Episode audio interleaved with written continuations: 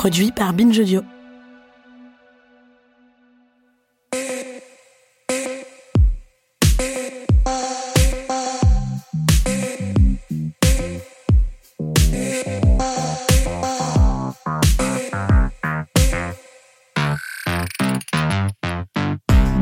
À tous, quarks du cinéma et ou gluons de la science et tous ceux qui nous écoutent en se demandant s'il faut dire physique quantique ou physique quantique. Dans tous les cas, bienvenue dans ce nouvel épisode de 7ème Science où le 7ème art la ramène sa science, un podcast produit par Binge Audio et Sorbonne Université.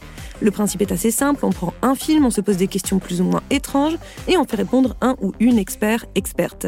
Ce mois-ci, le film choisi est Ant-Man de Peyton Reed et la question que je me pose, que tout le monde se pose, c'est mais euh, en fait, clairement, c'est quoi la physique quantique? Pour cela, nous allons voir quand elle a été découverte, ou en tout cas quand est-ce qu'on a mis le doigt dessus un petit peu, pourquoi elle est si difficile à vulgariser et pourquoi elle est utile, même si on ne la comprend pas vraiment. Je crois que c'est un peu le, but de ce podcast, de dire on comprend pas, mais c'est très important la physique quantique. Pour cela, nous avons à notre côté un expert, Nicolas Treps, enseignant-chercheur au laboratoire Kessler-Brossel de Sorbonne Université, CNRS, Collège de France et ENS, tout ça, tout ça, et co-directeur du KIX, le Quantum Information Center Sorbonne. Bonjour Nicolas. Bonjour.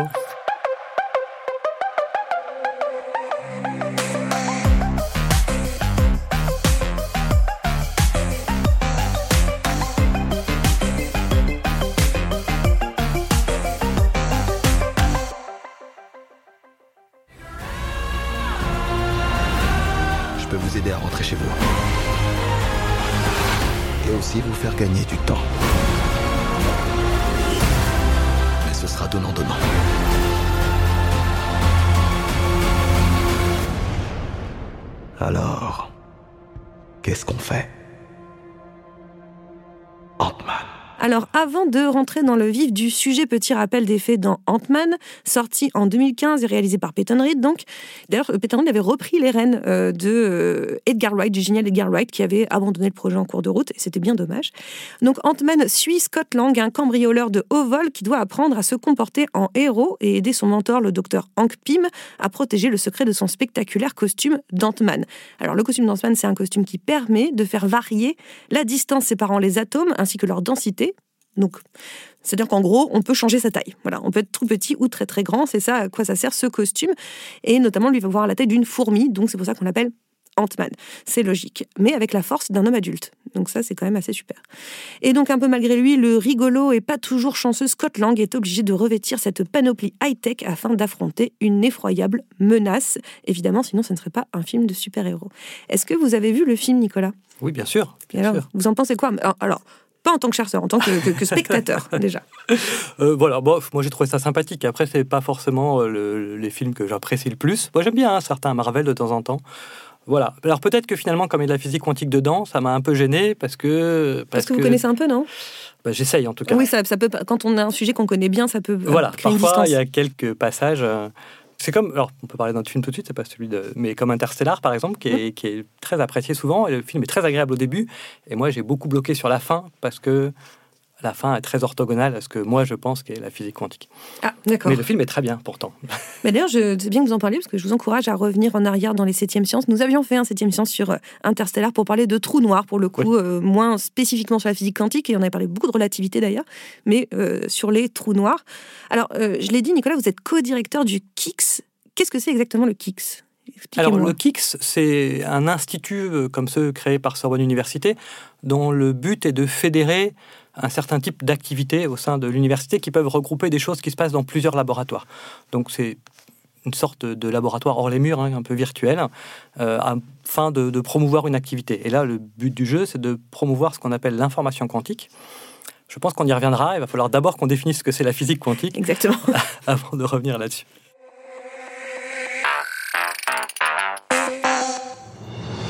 Beaucoup de gens ont encore besoin d'aide, alors on a fabriqué cet appareil. C'est comme un satellite pour l'espace lointain, mais version quantique. Attends, j'aimerais comprendre. Tu es en train d'envoyer un signal dans la dimension subatomique.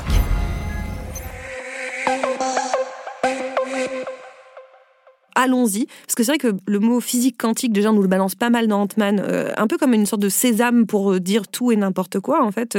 Et même de manière générale, on a l'impression que quand on dit physique quantique, c'est un peu la solution à tout. Sauf qu'on ne sait pas concrètement euh, ce que ça veut dire. Donc, Nicolas, c'est quoi la physique quantique? Alors, c'est une- déjà c'est une question compliquée. Euh, c'est vrai parce que donc la physique quantique, en général, ce qu'on répond, c'est que c'est la physique de l'infiniment petit.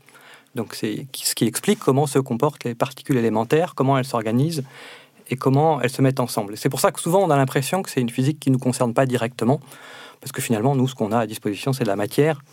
Et ce qui se passe dans l'infiniment petit, c'est pas très important.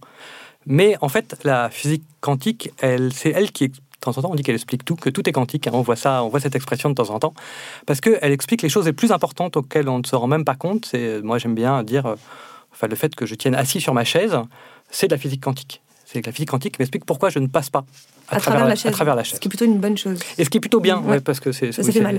Voilà. Et donc, euh, voilà, la physique quantique, elle explique comment les particules individuelles s'organisent pour former de la matière.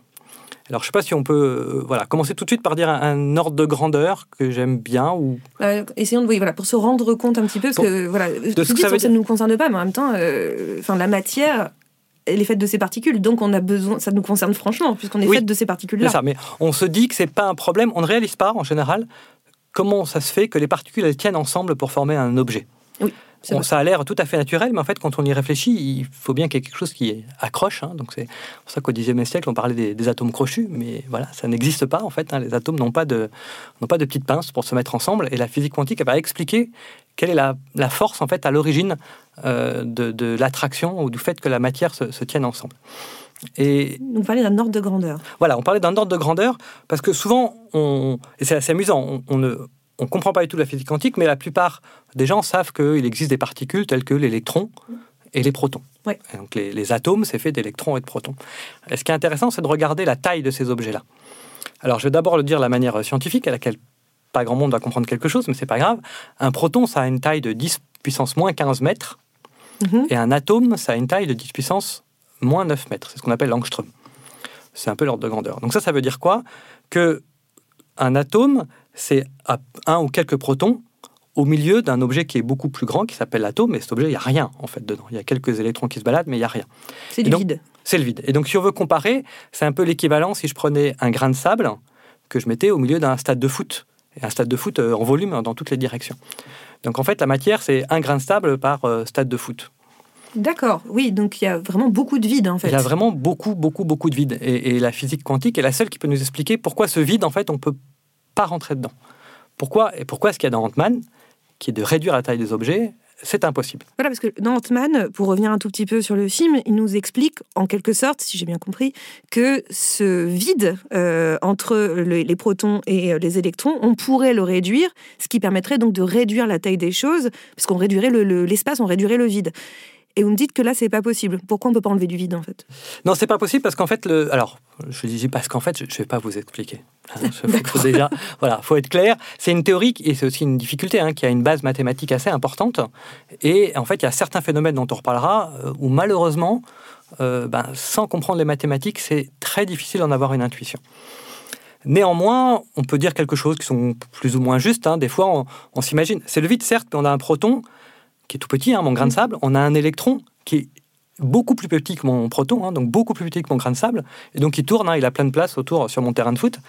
Euh, mais en fait, il, est, il, peut il peut être dans plein d'endroits autour de, de mon proton. Alors, il n'est jamais à deux endroits en même temps, mais en fait, il peut explorer tout ça. Et tout cet espace, même s'il n'est jamais partout en même temps, en fait, il va l'explorer. Et c'est l'espace dont il a besoin pour vivre, finalement, pour être. Et il y a un principe qui s'appelle le principe d'exclusion en physique quantique, qui fait qu'on ne peut pas avoir deux électrons au même endroit. Et le même endroit est défini par euh, l'espace qu'explore mon électron autour de mon proton. Et ça, ça définit la taille. Et, voilà, il y a des constantes fondamentales qui sont, bah, qui sont ce qu'elles sont. C'est-à-dire qu'une théorie, quand on dit que la théorie quantique, elle explique la taille des objets, c'est, elle suppose qu'il existe une constante fondamentale qui nous est donnée par la nature et qu'on mesure, voilà, qui s'appelle h bar dans notre cas, et euh, et à partir de cette constante-là qu'on mesure, ben, on en déduit la taille des atomes, etc. Et tout est cohérent. Donc forcément, ça explique à partir de quelque chose qui nous est donné par la nature. On n'est pas capable de déterminer pourquoi la nature est comme ça. Et est-ce qu'il peut y avoir des atomes de taille différente euh Il y a des atomes de taille différente, oui, mais de taille, en fait, c'est très léger comme différence. Après, il y a des molécules qui, bien entendu, sont Oui. de plus en plus grosses, mais en gros, tous les atomes, hein, vu de... il y a des atomes beaucoup plus lourds que d'autres. Les molécules, c'est plusieurs atomes. Les molécules, c'est plusieurs atomes. Les atomes beaucoup plus lourds parce qu'il va y avoir un noyau avec beaucoup plus de protons, beaucoup plus de, de neutrons, puis plein d'électrons autour. Mais finalement, en taille même de l'atome, ça change pas tant que ça. D'accord. C'est- Donc c'est plus le poids, la densité qui va C'est changer. plus la que- densité qui va changer que la taille. Que la taille. oui. D'accord. Donc c'est le poids qui compte finalement ici. C'est le poids qui compte. C'est plutôt ça que vous dire. Mais euh, alors, juste avant d'aller un petit peu plus loin sur, sur ce, pour comprendre quelques principes euh, quantiques, puis même de voir pourquoi c'est si difficile à, à- à complètement percevoir, en fait, déjà, quand est-ce qu'elle est apparue, cette physique quantique? En fait, à la fin du 19e siècle, il y a un certain nombre de, de physiciens qui pensaient qu'on avait tout trouvé physique. Voilà, bah, c'était bien. qui pensaient qu'il n'y avait plus de problème et que finalement, si on n'était pas capable d'expliquer le monde entier, c'est parce que bah, il fallait connaître la position et la vitesse et la masse de tous les objets. Mais si on connaissait tout ça, bah, en fait, on connaissait déjà toutes les lois de la physique. Et c'était juste le problème de connaissance de l'ensemble des objets qui étaient là pour pouvoir euh, Tout expliqué. tout expliquer. Mm. Et, euh, et il restait euh, quelques problèmes qui paraissaient un petit peu anodins euh, et qui pourtant ont, ont mené aux deux théories les plus importantes du début du XXe siècle, qui sont la relativité, dont vous avez déjà parlé, Oui, et la physique Einstein, quantique. Voilà. Et la physique quantique, Einstein également. Einstein aussi, donc il a tout fait. Donc c'est ce qu'on a appelé l'année miraculeuse d'Einstein, hein, c'est 1905, où il y a trois papiers, euh, trois, oui, trois articles fondamentaux d'Einstein sur la relativité, la physique quantique et, et le mouvement brownien, si, si je ne me trompe pas. Et donc, quel était, le- par exemple, un des problèmes qu'il fallait Alors, résoudre? Le, le- le problème, il est à la fois euh, simple et compliqué. Euh, celui qui a mené la physique quantique, souvent, celui qu'on en avance, c'est ce qu'on appelle le rayonnement du corps noir. Alors le mot comme ça a l'air euh, très ésotérique. Un peu. En fait, c'est c'est pas si compliqué. Un corps noir, c'est simplement un objet qui a une température finie, qui donc émet de la lumière. Alors ça, on s'en rend pas compte, mais si on prend le Soleil, le Soleil, c'est un corps noir, c'est un objet très chaud, et donc il émet la lumière euh, qu'on voit. Mais si je prends euh, une barre de fer, hein, on sait très bien qu'une barre de fer, plus on la chauffe, plus elle devient rouge. Oui. En fait, voilà, et la, la lumière qu'elle émet, la couleur de la lumière qu'elle émet, dépend de sa température. D'accord. Voilà, et un corps qui est chaud, un corps noir, va émettre, il va pas émettre une seule couleur. Le soleil émet tout un spectre de lumière hein, qui va, bah, c'est essentiellement les couleurs visibles. Et en fait, quel est l'ensemble de couleurs émis par le soleil? C'est quelque chose qu'avec la physique classique, on n'arrivait pas à calculer. C'est-à-dire qu'il y avait une partie de ce spectre émis qui, qui ne marchait pas avec la théorie. Et, et donc, il y a un moment, il y a Planck hein, en particulier. euh, Max Planck, c'est ça? Voilà, Max Planck, et donc la, la constante de la physique quantique, hein, c'est la constante de Planck aussi, qui a introduit une- justement une constante et pas vraiment une particule. C'était un peu un fait, il a fait un modèle un peu euh, phénoménologique. Il a trouvé une équation qui permettait d'expliquer en introduisant une sorte de particule d'énergie euh, qui permettait de résoudre le problème. D'accord. Il a inventé une particule pour résoudre le Il problème. n'a pas vraiment inventé une particule, il a trouvé une équation qui faisait que ça marchait. Je ne suis pas tout à fait sûr, effectivement, s'il avait formalisé en tant que, que particule. Et c'est Einstein derrière qui, à partir de ça, a utilisé cette équation-là et a montré que, effectivement, ça, c'était cohérent avec le fait qu'on ait des particules de lumière et pas quelque chose de, de continu. Et pour ça, bah, on avait besoin d'une nouvelle théorie parce que ces particules de lumière, elles ne sont pas du tout expliquées par la physique classique. Le- les équations de Maxwell, donc celles qui prévoient la lumière, c'était des ondes à l'époque Ah oui, parce que le problème de la lumière, c'est que c'est à la fois une onde et une et une particule. particule. Alors on pourra revenir là-dessus, c'est intéressant. Alors la lumière, c'est assez amusant parce que suivant les époques, il y a des gens qui pensaient que c'était une particule, puis des gens qui pensaient que c'était une onde. Et en fait, bah, après Newton, Huygens, etc., on s'était tous convaincus que c'était une onde. Et puis, paf, euh, la physique quantique est arrivée. Et Et de nouveau, voilà, on s'est dit, c'est une particule. Et, et voilà, c'est une des caractéristiques, on peut en parler tout de suite, de la physique quantique, c'est que les objets peuvent ressembler de temps en temps à une onde et peuvent ressembler de temps en temps à une particule. Et en fait, euh, c'est ni l'un ni l'autre. Oui, donc c'est voilà, c'est pour ça que c'est Voilà. un peu, un peu, un peu, un peu euh, pas simple à, à comprendre. Pourquoi quantum? Pourquoi la physique, enfin pas quantum Pourquoi la physique quantique le, le Alors pourquoi? quantum? Parce que Ouais. c'est la physique, c'est la physique des quantas. C'est-à-dire que l'énergie est divisée en quantas d'énergie. On sait que pour la lumière, bah, il y a un minimum possible de l'énergie.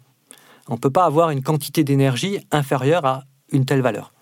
Donc si je prends euh, de la lumière qui a une, euh, une longueur d'onde lambda, donc une fréquence oméga, ce qui est la vitesse à laquelle euh, oscille la lumière, on sait calculer. Le minimum d'énergie, c'est h bar, la fameuse constante de la physique quantique, multiplié par oméga. Et on ne peut pas avoir un grain de lumière d'énergie inférieur à ça. D'accord. Donc Voilà. ça, c'est le, c'est comme le- Voilà. la distance avec les, les électrons. et C'est comme, les- la- les c'est même c'est comme l'existence des électrons et des protons. C'est de dire que la, la matière, en fait, elle n'est pas continue, elle est discrète. Et donc, si on essaye de la diviser en morceaux, au bout d'un moment, on va tomber sur des morceaux insécables. Oui, on peut pas aller plus petit que on ça. peut pas aller plus petit que ça. On peut pas aller plus petit que ça. Donc c'est pour, ça qu'on dit physique quantique à cause du quanta. Donc, Exactement. euh, très bien. exactement. Comment on arrive à prouver que c'est vrai? Il faut faire un petit peu euh, attention à l'expression prouver que c'est vrai. En fait. je, je- je trouve la question intéressante. Alors, euh, moi, je me fie toujours une théorie physique en général, hein, n'est ni vraie ni juste. C'est-à-dire, une théorie physique permet de rendre compte d'un certain nombre de phénomènes, éventuellement d'en prédire d'autres. Donc, par exemple, la physique euh, newtonienne, qui, qui nous explique euh, la gravité, Mhm. Euh, bah, c'est une théorie qui est juste. Mais la relativité est aussi une théorie qui est juste, et pourtant elles ne sont pas compatibles. Donc en fait, c'est des théories qui ont des domaines d'application un petit peu différents. Et donc en fait, une théorie est juste jusqu'à ce qu'on arrive à faire une expérience qui montre bah, que dans certains cas, Elle ne l'est plus. elle prédit pas tout à fait le bon résultat. Voilà, donc ça- donc c'est un peu ça. Et donc après, avec la physique quantique, bah, il a fallu voir si elle permettait bah, notamment de résoudre ce problème du corps noir. Et donc de prédire, et ce qu'elle a fait, hein, de prédire le fait que le rayonnement de ces objets chauds avait telle, euh, telle couleur. Mais après, ça a permis de prédire un, un nombre incroyable de choses, euh, la physique quantique, de comprendre pourquoi euh, la matière est stable. Parce que là, on a, on a parlé tout à l'heure du fait que la matière se tienne, que je puisse faire une table. Oui, que vous puissiez ne pas traverser votre C'est chaise. ça. Voilà. Et même si on... Et donc c'est important quand même. Encore une fois. Et après, si on va dans l'infiniment petit, on peut se demander pourquoi c'est stable un proton avec un électron autour? Pourquoi l'électron y reste? Oui, pourquoi il irait pas ailleurs? Et pourquoi bah, Surtout pourquoi l'électron il est chargé négativement, mon proton il est chargé positivement. Pourquoi l'électron il va pas bêtement s'écraser sur mon proton? Oui. Voilà. Alors, on pourrait se dire, bah, c'est comme les planètes. Ça, Oui, tourne, ça tourne autour. Y a la, la force de. de- de- Alors, je vais aller un tout petit peu loin, mais c'est pas grave, je vais tenter mon explication. Une planète, ça tourne autour euh, du Soleil, par exemple, il n'y a pas de problème. En fait, c'est relativement stable comme système. Un électron qui tournerait autour d'un proton, c'est comme une charge qui va osciller. Et en fait, vous savez peut-être que si je prends une onde radio, alors là, c'est des podcasts, c'est plus sur la radio, mais ça ressemble un peu à un studio de radio. euh, les antennes, les antennes, c'est des charges électriques qui oscillent pour émettre le, signal radio qu'on va avoir avec son récepteur. Donc, dès qu'on fait osciller une charge, ça émet quelque chose. Et si ça émet quelque chose, c'est que ça perd de l'énergie. Et si mon électron il perd de l'énergie, bah, il va finir par s'effondrer sur le proton, parce que l'énergie doit être conservée. Donc classiquement, si je prends un électron qui tourne autour d'un proton, eh ben, la, la matière elle s'effondre assez rapidement parce qu'elle perd de l'énergie. Et c'est pas ce qu'on observe, hein, la matière elle est stable. Bah oui. Donc, Voilà. Et donc la physique quantique, en fait, elle nous explique que l'électron il ne tourne pas autour du proton. Et alors là, je vais dire un truc, euh, c'est qu'en fait, elle nous explique que l'électron il est tout le temps partout autour du proton. Il, est, il occupe en même temps tous les endroits possibles. Mais il peut pas être à deux endroits en même temps. C'est-à-dire, alors ça veut dire quoi? Ça veut dire qu'au moment où je vais essayer de le mesurer, je vais le trouver quelque part. Mais tant que je ne le mesure pas, en fait, il, sort, il forme ce qu'on appelle un nuage électronique. Donc il a une certaine probabilité d'être quelque part. Et on ne sait pas où. Et donc en moyenne, il a une probabilité d'être un peu partout. Mais on ne peut pas, avant de le mesurer, on est incapable de prédire où on va le trouver. Ça, c'est impossible. C'est ce que dit. Et c'est pour ça. Et ça, ça amène des fois à des interprétations euh, un peu même euh, embêtantes. hein. Euh, aussi la fameuse phrase d'Einstein qui disait que Dieu ne joue pas au dé. Parce qu'on a l'impression que la théorie quantique est probabiliste.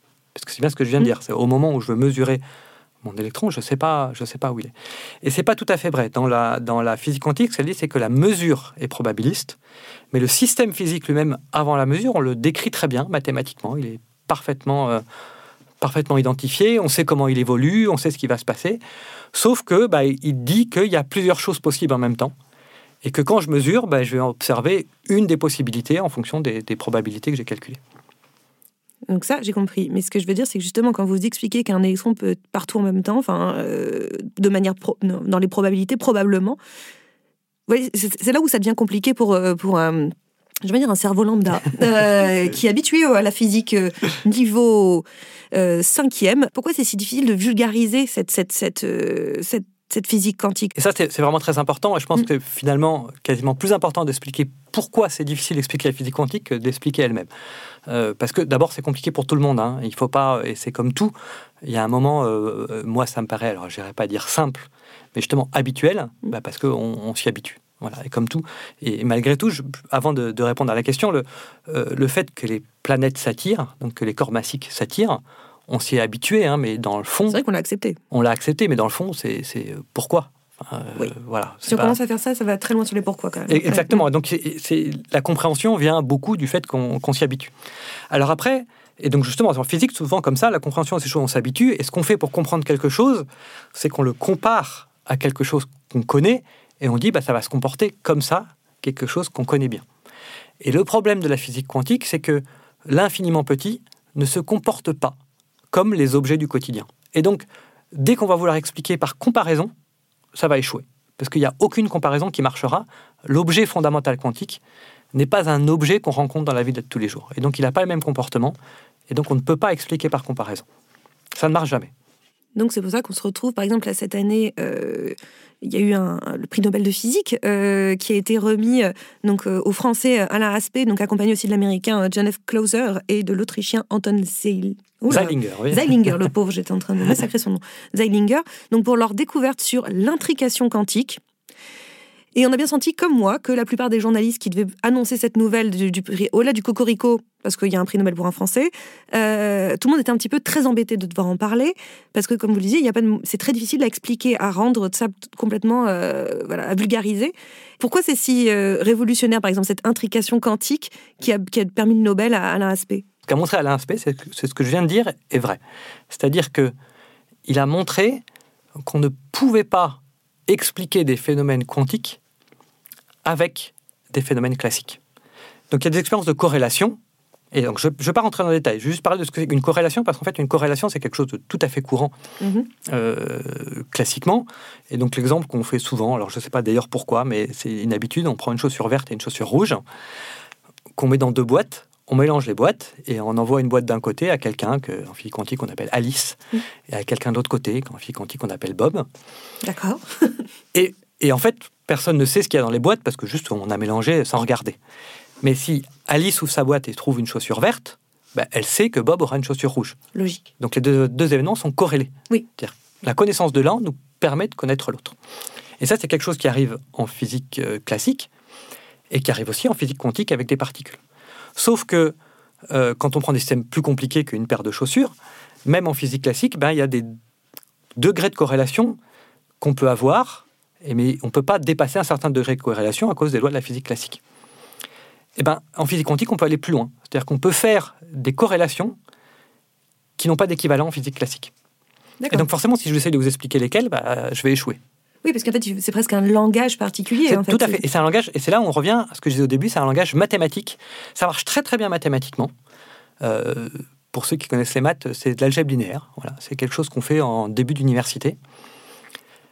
Mais euh, si on ne connaît pas ça, eh ben c'est voilà, c'est inexplicable et, et c'est vraiment effectivement très difficile de trouver des analogies. Et donc c'est juste, je pense que c'est plutôt intéressant de dire, c'est que voilà, ça permet de voir des choses qu'on ne peut pas voir avec un système euh, qui, suit les lois de la physique classique. Et suivre les lois de physique classique, c'est simplement celle que nous, on voit tous les jours.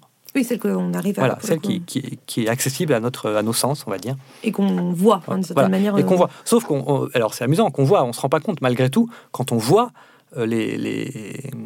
Comment on appelle les cellules qui voient hein, dans l'œil, Mm. euh, les nerfs optiques, sont, sont sensibles, en fait, à- quasiment aux photons uniques. C'est-à-dire qu'on les- des, des expériences montrent qu'on peut voir euh, trois photons, quatre photons, je ne sais plus. Donc les capteurs euh, humains, euh, malgré tout, se servent un petit peu de la physique quantique aussi.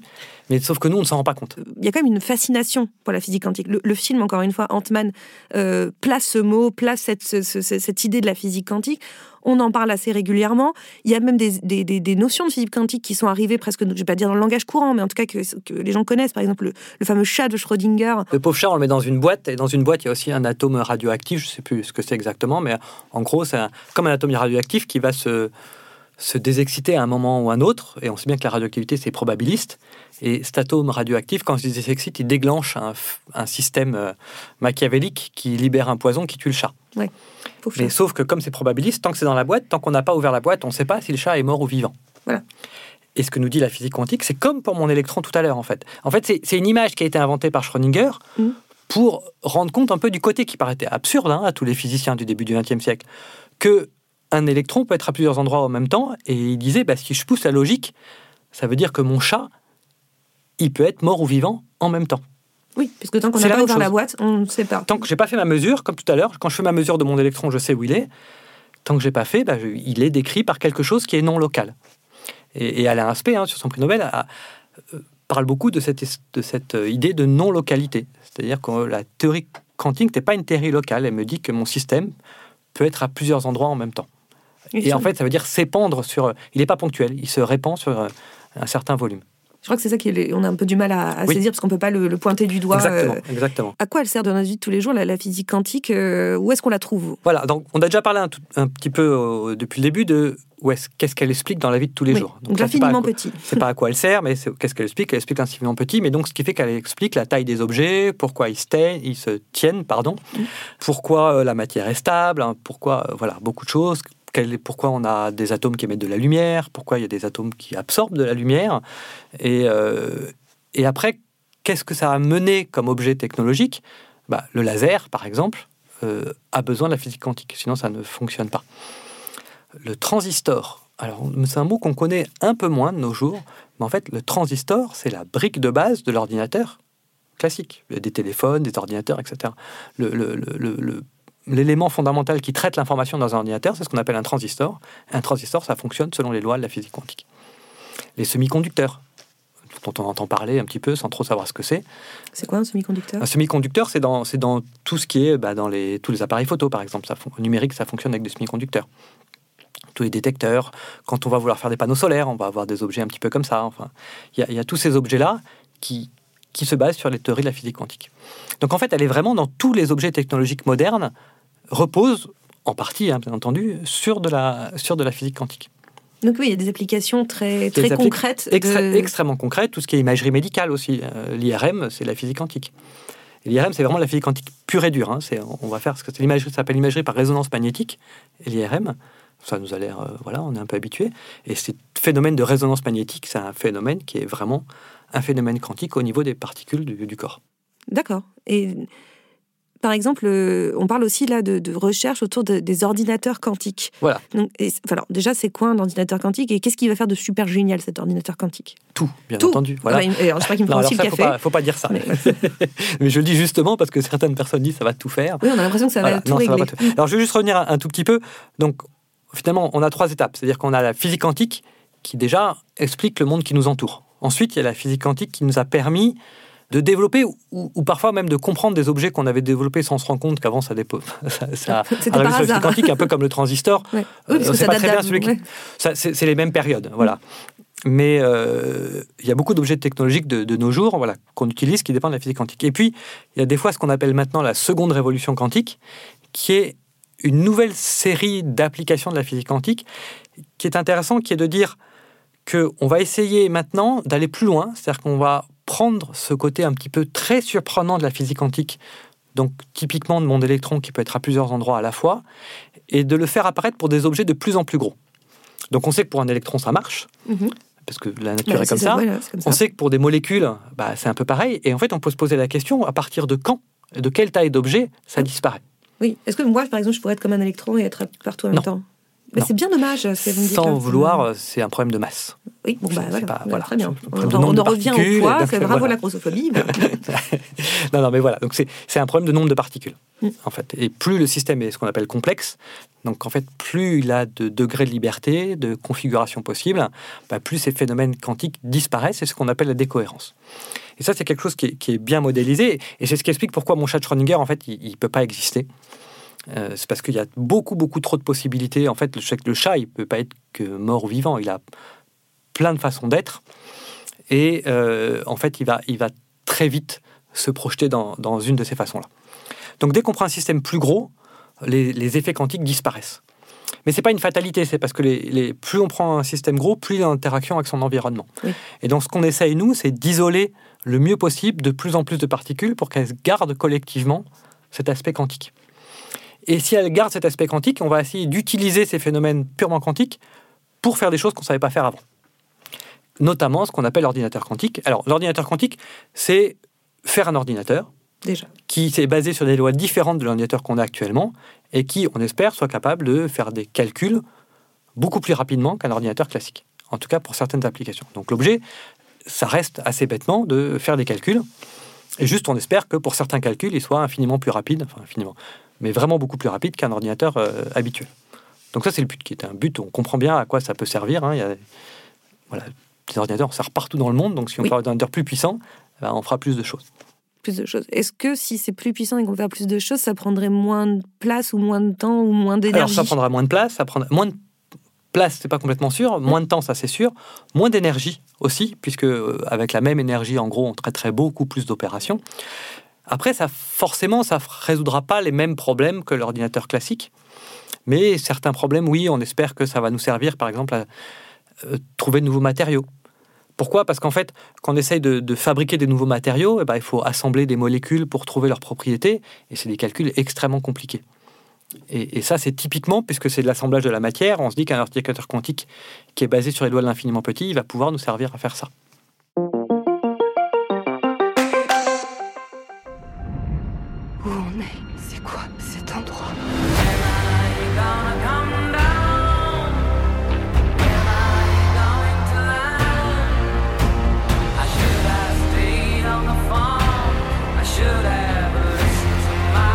Un univers caché à l'intérieur d'une autre. De quoi tu as peur?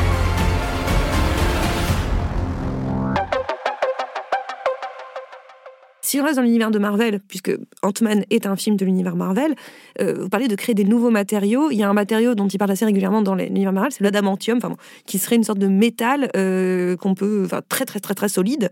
Si on arrive à créer des nouveaux matériaux, on pourrait par exemple créer ce genre de d'éléments, de, de, matière qui serait euh, ultra résistante, par exemple. Oui, alors après, il faut voir ce que ça veut dire créer ce genre de matière. Mm. qu'on ne va pas créer de nouveaux atomes. Mm. Les atomes qui, qui existent nous sont donnés par la physique, hein.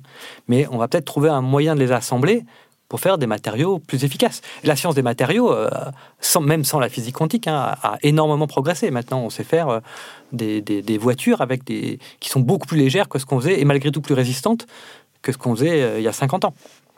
Oui, Donc, La science des matériaux est quelque chose qui, qui vraiment nous aide dans la vie de tous les jours, d'avoir des objets plus résistants, plus légers, etc. Donc ça a énormément de fonctions. Et peut-être utiliser moins de matière, c'est vraiment important, trouver des nouvelles molécules chimiques, trouver des, des- oui, des médicaments, pourquoi pas. ah oui, donc ça pourrait être Voilà, après- type d'application. ouais. Il faut faire attention, hein, ça c'est des possibilités, et tant qu'on l'a pas, on peut pas savoir. Pour l'instant, c'est Donc il y a- il y a probable. quelques algorithmes quantiques qui existent et dont on sait que si on arrive à faire l'ordinateur quantique, ça, on pourra le faire. Et ça, ça a beaucoup tiré la recherche. Donc, je ne sais pas si on veut en, en- en donner un Ah, euh, si, en oui, détail. Donc, il y en a un qui est, qui est- qui est connu, qu'on appelle l'algorithme de Shor, euh, du nom de l'informaticien, je crois qu'il est informaticien, maintenant j'ai un doute, qu'il a inventé, Peter Shor, et qui a, qui a expliqué que s'il avait un ordinateur quantique, il était capable de factoriser un grand nombre. Alors, factoriser un nombre, c'est quoi? C'est je prends un nombre qui est grand, hein, parce que s'il est petit, c'est facile, et je regarde, il est le facteur de quel euh, nombre D'accord. C'est un petit, hein, si je prends 15, c'est 5 fois 3. Mm. Avec 15, c'est facile, je sais faire de tête. Si je prends un nombre gigantesque, Oui. on ne sait plus le faire. Et ce qui est amusant, en fait, c'est qu'un ordinateur habituel, en fait, ne sait pas bien faire ça. Et dès, dès qu'on prend un nombre très grand, il lui faut un temps euh, qui va aller vers l'infini, plus le nombre est grand, pour pouvoir faire ça. Et ce phénomène-là, en fait, est utilisé tous les jours euh, pour euh, crypter les données qu'on utilise sur Internet. Donc, donc dès qu'on fait une communication sécurisée sur Internet, et même des, des échanges facto- factorisés, hein, les messageries instantanées aussi maintenant sont sécurisées, etc., c'est basé sur ce phénomène mathématique qui est que on sait prendre deux nombres et les multiplier de manière très efficace, et c'est ce qu'on va utiliser pour encoder, Mhm. mais pour décoder, il faut savoir faire l'opération inverse, Il faudrait factoriser. il faudrait factoriser, et, et l'ordinateur classique, il ne sait pas faire ça. Et donc, on utilise ce phénomène-là pour sécuriser nos... Donc, ce qui fait que c'est assez sûr quand on crypte de cette manière-là. Voilà. Et ce que- ce- des fois, on entend qu'on va changer. On avait des clés de 64 bits, on est passé à des clés de 128 bits, on passe des clés à 256 bits, parce que malgré tout, les ordinateurs classiques, ils, ils progressent. Mais on multiplie par deux le nombre de chiffres dans notre clé, et puis on sait qu'on en a pour 50 ans avant que les ordinateurs soient capables de faire ça. Et bien, l'ordinateur euh, quantique, lui, il saurait re- résoudre ça en un rien de temps, euh, si on, si on l'avait. Donc, ça serait super pour les gens pour qui voudraient frauder. Ça serait super. Bah, oui, ou pour les États qui voudraient espionner, enfin. Voilà. Donc je suis pas en train de dire que cette application est une bonne application. Ce n'est pas mon problème. Moi, je suis physicien. Ce que Ouais. je suis en train de dire, C'est pas à vous que- de gérer l'application Voilà, de, ce que vous allez Non, que découvrir. pour moi, ça c'est intéressant. C'est pour dire qu'il existe des problèmes que l'ordinateur quantique va pouvoir résoudre. Et s'il en existe un, forcément, il en existe d'autres. Mais c'est vrai que on- quand on aura l'ordinateur quantique, on passera plus de temps à savoir quels sont les autres problèmes qu'il pourra résoudre. Le fait qu'on sait, et c'est pas le seul, hein, il y en a quelques autres euh, qui existent. Et on sait que certains problèmes il va pouvoir résoudre extrêmement efficacement, et donc on se doute bien qu'il y en a un, on va pouvoir en résoudre euh, d'autres. Donc ça, euh, et on, on en est où de cet ordinateur quantique? Alors ça progresse. voilà. Non, non, c'est intéressant, c'est un domaine qui progresse très vite, où le- y a beaucoup de gens ont été sceptiques au début quand ça a commencé, et, et moi aussi, hein, parce que la plupart, c'est très difficile hein, comme challenge. Mais on voit qu'en 10 ans, ça a énormément progressé. Alors on, en reste encore loin, mais ce qui est intéressant, c'est qu'on est quand même très optimiste sur le fait qu'on est, euh, dans une dizaine d'années, euh, non pas des ordinateurs quantiques au sens où on l'entend, c'est-à-dire quelque chose qu'on va pouvoir programmer avec un clavier, on pourra faire ce qu'on veut, mais des machines intermédiaires entre euh, un ordinateur quantique qui peut faire plein de choses et quelque chose qui peut rien faire, qui pourra faire quelques opérations bien spécifiques. Mais euh, par exemple, euh, ça va être euh, simuler un certain matériau. Mais même si on fait un ordinateur qui est capable de résoudre qu'un seul problème et que ce problème il est utile, on aura déjà gagné quelque chose. Oui, ce sera déjà une, une avancée. Et donc ça, ce sera une première étape. Mais bien entendu, il y a beaucoup de gens qui continuent à travailler et on espère que, bah, je sais pas, à quel horizon, quelques dizaines d'années, on commence à avoir des ordinateurs quantiques qui fassent de vraies opérations. L'important, en tant que physicien, c'est que même si, in fine, même si on y croit, hein, on ne trouve pas l'ordinateur quantique, eh ben, on aura fait plein de choses utiles entre les deux. On aura Oui, qu'au machines passage, on va découvrir des on choses. va découvrir énormément de choses. Et on aura fait certaines des choses qu'on croyait, hein, les machines intermédiaires, aussi euh, ce qu'on fait qui marche, c'est euh, d'utiliser la physique quantique pour envoyer des, messages cryptés, justement, et qui, eux, peuvent pas être cassés par un ordinateur quantique. Euh, on sait déjà aussi comment utiliser ça pour améliorer la précision des mesures. Euh, par exemple, si on veut mesurer, euh, alors la distance de la Terre à la Lune, euh, c'est pas quelque chose qui nous intéresse, mais typiquement c'est ce genre de mesures qu'on peut améliorer, donc connaître mieux les constantes fondamentales, donc faire avancer la science Donc sur le chemin de l'ordinateur quantique, il y a plein de découvertes encore à de faire. Des choses, des applications qui sont déjà très très utiles. Et avant de, de- de vous laisser, Nicolas, euh, moi je vous ai imposé plus ou moins Ant-Man, mais quel film, enfin d'ailleurs vous n'êtes pas obligé que ça soit lié à la, à la physique quantique. hein. Quel film vous auriez envie de me recommander? Vous, Nicolas, le cinéphile. On a parlé un tout petit peu d'Interstellar, mais que j'aime bien, mais je vous dis un peu Jusqu'à les- jusqu'à un certain point. Voilà. Et donc finalement, dans les films un peu de, de science-fiction qui moi m'ont marqué, et je trouve, même si c'est pas de la physique quantique, c'est alors c'est un grand classique hein, quand même, mais c'est Blade Runner. Je trouve qui, qui- voilà, qui nous dit énormément, qui est à la fois un film avec une ambiance incroyable. Je trouve que le- voilà la façon dont, dont c'est filmé, la lumière, etc. C'est des choses. Grand film de Ridley Scott. Voilà, exactement. Et, 82. euh, et en même temps, il y a de la science. Alors c'est plutôt finalement de l'intelligence artificielle, on va dire, Euh, mais il y a quand même des questions sur euh, voilà qu'est-ce que qu'est-ce que la conscience euh, qui, et qui nous ramène à- aux machines qu'on peut fabriquer. hein. Donc je, trouve- je trouve que c'est un, un point intéressant. C'est pas l'ordinateur quantique, c'est plus l'intelligence artificielle, mais je trouve que ça se rejoint un petit peu euh, par certains endroits. On imagine que pour faire de l'intelligence artificielle et même de la robotique, on aura besoin de la physique quantique. euh, Oui, oui. De toute Alors, façon. L'intelligence artificielle, pour l'instant, se base euh, sur la physique, sur les ordinateurs classiques. Mais euh, comme les physiciens quantiques pensent qu'ils servent à tout, euh, ils croient qu'avec euh, la physique quantique, on va améliorer encore l'intelligence artificielle dans quelque chose qu'on appelle le quantum machine learning. C'est l'intelligence artificielle quantique. Alors voilà, je pense Et donc, on c'est- pourra plus du tout arrêter les robots. Très Voilà, bien, parce que là, exactement. voilà, là, on sera littéralement foutu. Merci beaucoup, euh, Nicolas, de nous avoir donné des nouvelles de la physique quantique. Septième chance, c'est fini pour aujourd'hui, mais on se retrouve bientôt, enfin dans un mois, pour un nouvel épisode de ce podcast produit par Binge Audio et Sorbonne Université. En attendant, vous êtes pour briller dans les dîners.